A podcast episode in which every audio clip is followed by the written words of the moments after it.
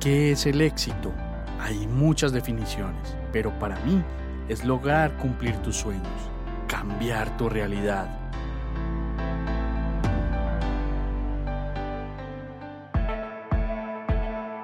Te quiero mostrar cómo yo y otras personas hemos logrado nuestro propio éxito. Conocerás de primera mano qué hemos hecho para llegar donde estamos, nuestros hábitos, nuestros pensamientos, nuestros pilares e incluso nuestros miedos. Alguna vez alguien me dijo, escucha atentamente a las personas de éxito y mira lo que hacen que tú no haces. Y esto cambió mi vida para siempre.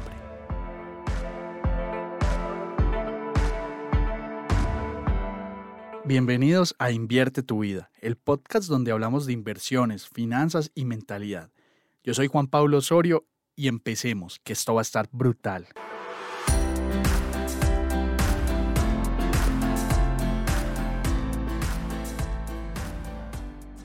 Ningún trabajo es deshonra. Busca siempre fuentes de ingreso y reinvéntate. Y es que si algo le aprendí a mi mamá, es que ningún trabajo era deshonra. Ella siempre salía a trabajar, lloviera, tronara o relampagueara. En sus múltiples facetas, a vender parva. Los que no saben, pues, qué es parva en Medellín es como ese pan que se come al desayuno, al almuerzo, a la comida. Eh, son panes preparados esos ancochos que ella hacía en el parque a mediodía para vender almuerzos y hacer ajustes cuando no le estaba yendo tan bien con los otros negocios ambulantes que tenía. Ella sacaba una olla con leña, pedía agua y iba y compraba el revuelto y montaba el sancocho y salía y lo vendía.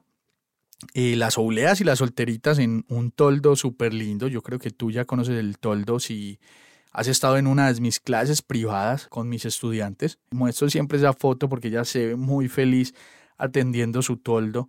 Ella se sentía muy orgullosa de, lo bien presentado que era su espacio de trabajo. Y ella como fuera se la rebuscaba para que a mí no me faltara nada en el colegio o en la casa.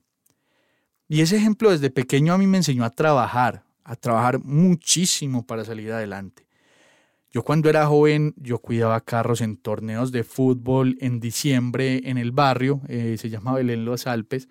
Ahí en la cancha habían torneos muy famosos y llegaban carros muy bonitos. Y yo me ponía ahí a cuidar carros y la gente me daba moneditas. Yo también fui mensajero en mi bicicleta. Yo subía mercados en el edificio porque no tenía ascensor. Eh, hacía eh, aseo en casas familiares también. Llegué a ser chofer, manejaba el carro eh, en un episodio pasado te conté de esa experiencia. Yo también he sido mesero cuando me han contratado, he, fritado cosas también cuando me han contratado para eh, freír en, una cocina, en una paila. He trabajado como vendedor en conciertos, vendía dulces o comida también en el colegio. Yo hacía tareas y se las vendía a mis amigos, eh, hacía páginas web, jugaba en un juego y vendía oro en juegos digitales por dinero en la vida real.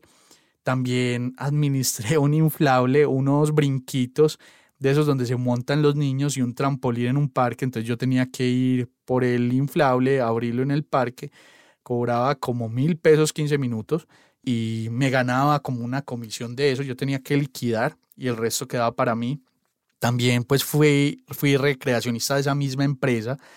Entonces me, me llevaban a eventos, pues para que ayudar a armar el inflable y a entretener a los niños.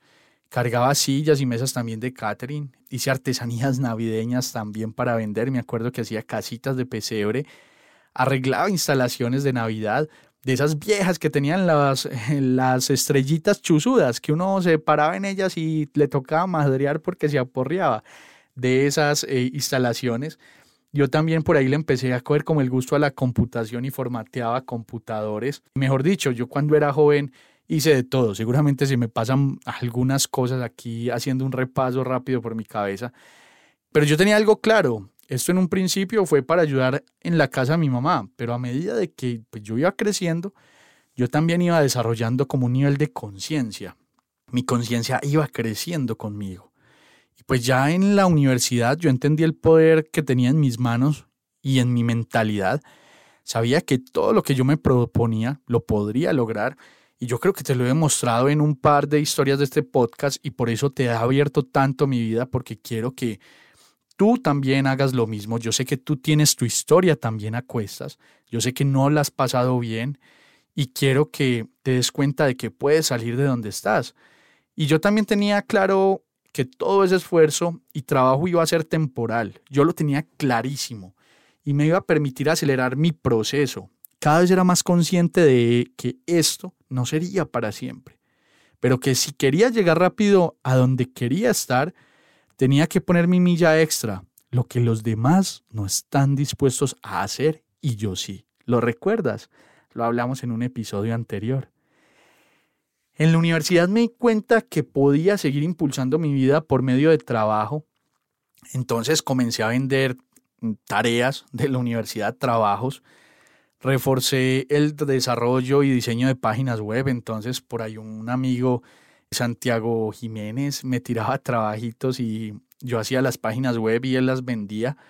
También fui monitor de una de las dependencias de la universidad, se llamaba el Centro Multimedial. Estos eran como los que le prestaban servicios al canal de televisión de la universidad y al pregrado de comunicación y en general a toda la universidad en temas audiovisuales. Este contexto que te doy es más es importante para una parte posterior que te voy a contar y yo también en ese centro multimedial pues administraba el canal de televisión online de la universidad. Y mientras hacía estas cosas, Seguía como una esponja, aprendiendo todo lo que me servía. Como estaba tan cerca entonces de ese medio televisivo en la universidad y yo me le medía todo, recuerdo que esto llegó como una luz muy clara para mí en un momento dado. La hora de camarógrafo, de hacer cámara en programas, era muy bien remunerada para mí en esa época.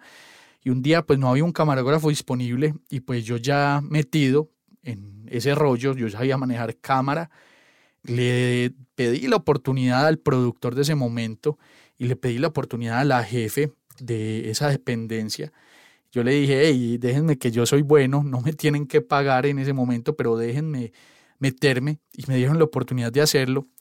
Y le hice también, pues que desde ahí ya era un camarógrafo freelance adicional, que estaba en eventos con muy buen pago por hora, y ya luego me dejaron meterme al tema de streaming, entonces hacía las transmisiones en vivo de eventos muy grandes, empecé a manejar cámaras robóticas también para las transmisiones, en algún momento también incluso llegué a producir eventos, entonces me le medía todo y yo, como te enseñé en uno de los episodios anteriores, hay que escuchar y absorber como una esponja. Los mentores son muy importantes y si te das cuenta, donde yo veo que hay una oportunidad, ahí voy a estar yo. Y pues esto después me llevó a trabajar en un spin-off de la universidad que se llama Tesio, que tenía animación de proyectos educativos disruptivos para la época. Eran como los infoproductos de la época, porque hacían animaciones y las publicaban en plataformas educativas y vendían el programa virtual. Entonces eran los infoproductos de la época. Y por último llegué a una iniciativa también de la alcaldía de Itagüí que se llama Plan Digital Teso y yo creo que en este momento incluso no existe ya, pero nosotros montamos un montón de recursos educativos para utilizar unos computadores que se llamaban XO con niños de escuelas del municipio. Yo ahí trabajé un tiempo hasta que pues me salió la oportunidad de irme para India, pero si te das cuenta, una cosa llevaba a la otra, porque yo hacía tan bien las cosas y me esmeraba con tanto esfuerzo que cada uno de estos trabajos era mejor remunerado que el anterior y era referido de la persona con la cual yo había trabajado anteriormente. Entonces, si te das cuenta, potenciaba siempre mis habilidades y buscaba absorber como una esponja. Y por último, cuando entré a trabajar en la empresa actual, tenía claro algo, y es que yo debía crecer profesionalmente en la misma empresa, pero seguir en paralelo acelerando el proceso, primero con páginas web y freelance, trabajando horarios adicionales dentro de la empresa, pues cuando era posible. Yo también me acuerdo que compré un carro y manejé Uber un tiempo. Me acuerdo que me tiré todo un diciembre porque había tarifas dinámicas y fue súper triste porque me, me llegó una fotomulta. Entonces, una semana de trabajo se me fue pagando la fotomulta, pero fue como sin culpa. Yo pasé una cámara que era de 60 kilómetros por hora, la pasé 80 pero yo me acuerdo y soy consciente de que yo la pasé 80. Yo juraba, como eran como la una de la mañana, estaba trabajando muy tarde, yo juraba que esa cámara era de 80 y como pues yo nunca había tenido carro ni nada de eso, no tenía como muy memorizado y aprendido cuáles eran las vías de 60, de 30, de 50. Entonces pues me dolió un montón. Al final vendí el carro, como a los tres meses no me gustó tener carro y no me gustó ese trabajo. Es, fue bien complicado, no se los voy a, a negar. Y luego por ahí llegó el chance de ser docente universitario, entonces me metí con toda a apoyar ese proyecto también. También intenté por esos días emprender por primera vez, pero no se dio del todo con unos amigos. Es bien complejo, luego hablaremos del tema de emprender en un, en un episodio posterior. Luego hice inversiones en bienes raíces. Más adelante aparecieron las inversiones en Estados Unidos. Intenté emprender por una segunda vez. Eh, llegó pandemia y la pandemia mató el proyecto, la iniciativa de forma muy anticipada. Fue súper frustrante. Siempre he querido emprender. Y pues en un tercer intento con el proyecto de Juan Invierte llegó la oportunidad de emprender y hasta hoy llevamos un buen tiempo acompañándolos a todos ustedes y ha funcionado muy bien, gracias a Dios también. Y yo continúo reinventándome. Seguramente en unos años tendré otro tipo de proyectos que ya vengo construyendo desde este momento y vengo trabajando en mi mente. ¿Y sabes por qué tengo claridad de cuál es el siguiente paso? Pues porque me estoy reinventando. Si te das cuenta, cada vez trabajo de forma más inteligente y busco obtener mejores ingresos con menor esfuerzo, que me permita tener varios frentes de trabajo para mí, en efecto, aún dedico tiempo, pero en unos años, pues yo dejaré lo que me consume más tiempo, pues para dedicarme a lo que amo y me apasiona realmente. Y todos esos esfuerzos que he hecho durante toda mi vida habrán valido la pena. Trabajar cada día más inteligente, usando más la cabeza y menos el tiempo. Y este mismo proceso lo he aplicado con varios de mis estudiantes. Algunos cuando se dan cuenta de todo lo que he hecho, comienzan también ese proceso de reinvención. Y eso es lo que yo quiero que tú hagas. Sobre todo con los estudiantes universitarios es muy curioso que ellos son los más dispuestos a cambiar esa mentalidad y a hacer ajustes en su vida. Y por medio de historias que yo les cuento, como estas que te estoy contando aquí, tengo un montón de historias para contarte, ellos encuentran luces de qué hacer y pues te voy a contar también un par de historias rápidas de ellos, porque yo creo que las historias inspiran un montón. Y más si te das cuenta que no soy yo el único que ha logrado resultados por medio de este esfuerzo. Una estudiante mía de universidad era muy buena haciendo embutidos, puntualmente chorizos, le quedaban súper ricos. Y en clase un día nos llevó porque le decíamos, hey, ¿cuándo nos vas a traer chorizos? Y un día nos llevó y estaban buenísimos. En esa clase le encargamos chorizos crudos porque dijimos, hey, no vendas los chorizos crudos. Y pues ella se dio cuenta de esa oportunidad que tenía ahí y desde eso pues ya vende chorizos por encargo y cada vez sus chorizos son más conocidos en la universidad y eso le ha permitido apalancarse también en su vida personal porque pues ahí tiene una plática para agilizar el proceso de pago de la universidad y el transporte.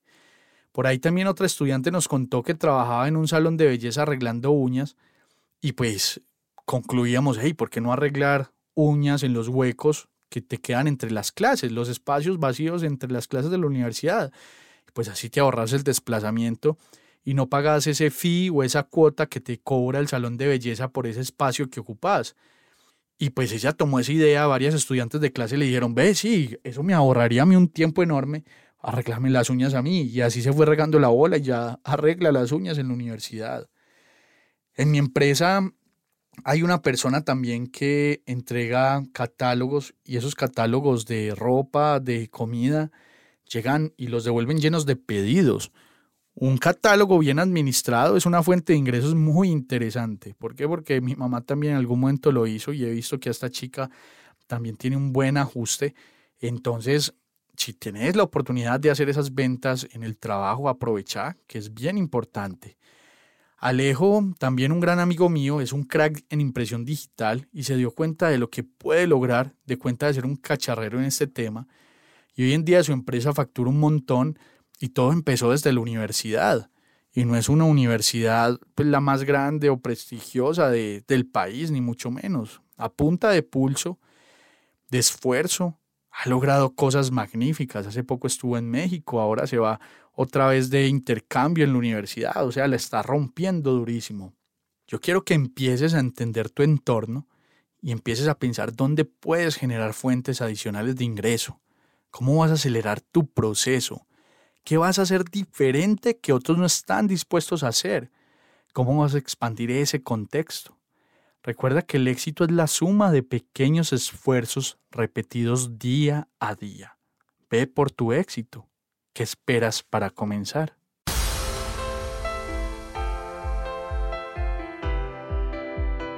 Si quieres seguir aprendiendo, recuerda seguirnos en las redes sociales como arroba Juanpa. Estamos en Facebook, Instagram, TikTok y YouTube. Ahí te responderemos todas las dudas y preguntas que tengas. Siempre estamos dispuestos a ayudar. Nos vemos ahí.